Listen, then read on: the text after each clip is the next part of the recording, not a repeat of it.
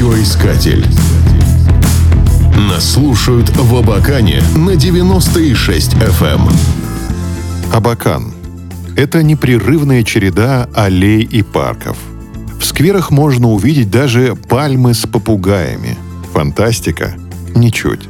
Это торговцы развешивают на веревках красочные пляжные полотенца. Разве в Абакане есть море?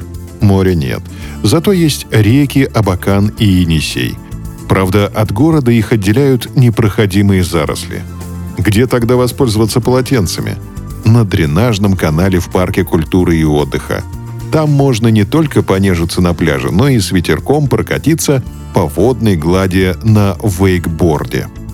А еще в Абакане есть два парка топиарного искусства. Что это такое?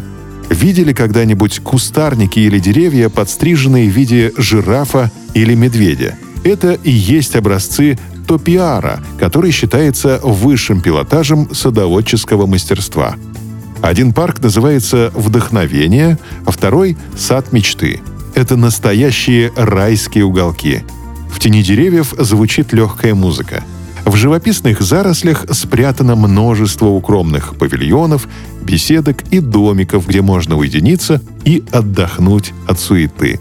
В саду вдохновения есть кафе, где лакомятся морковными котлетами с курагой, биточками из чечевицы и десертом под названием «Талган с черемухой».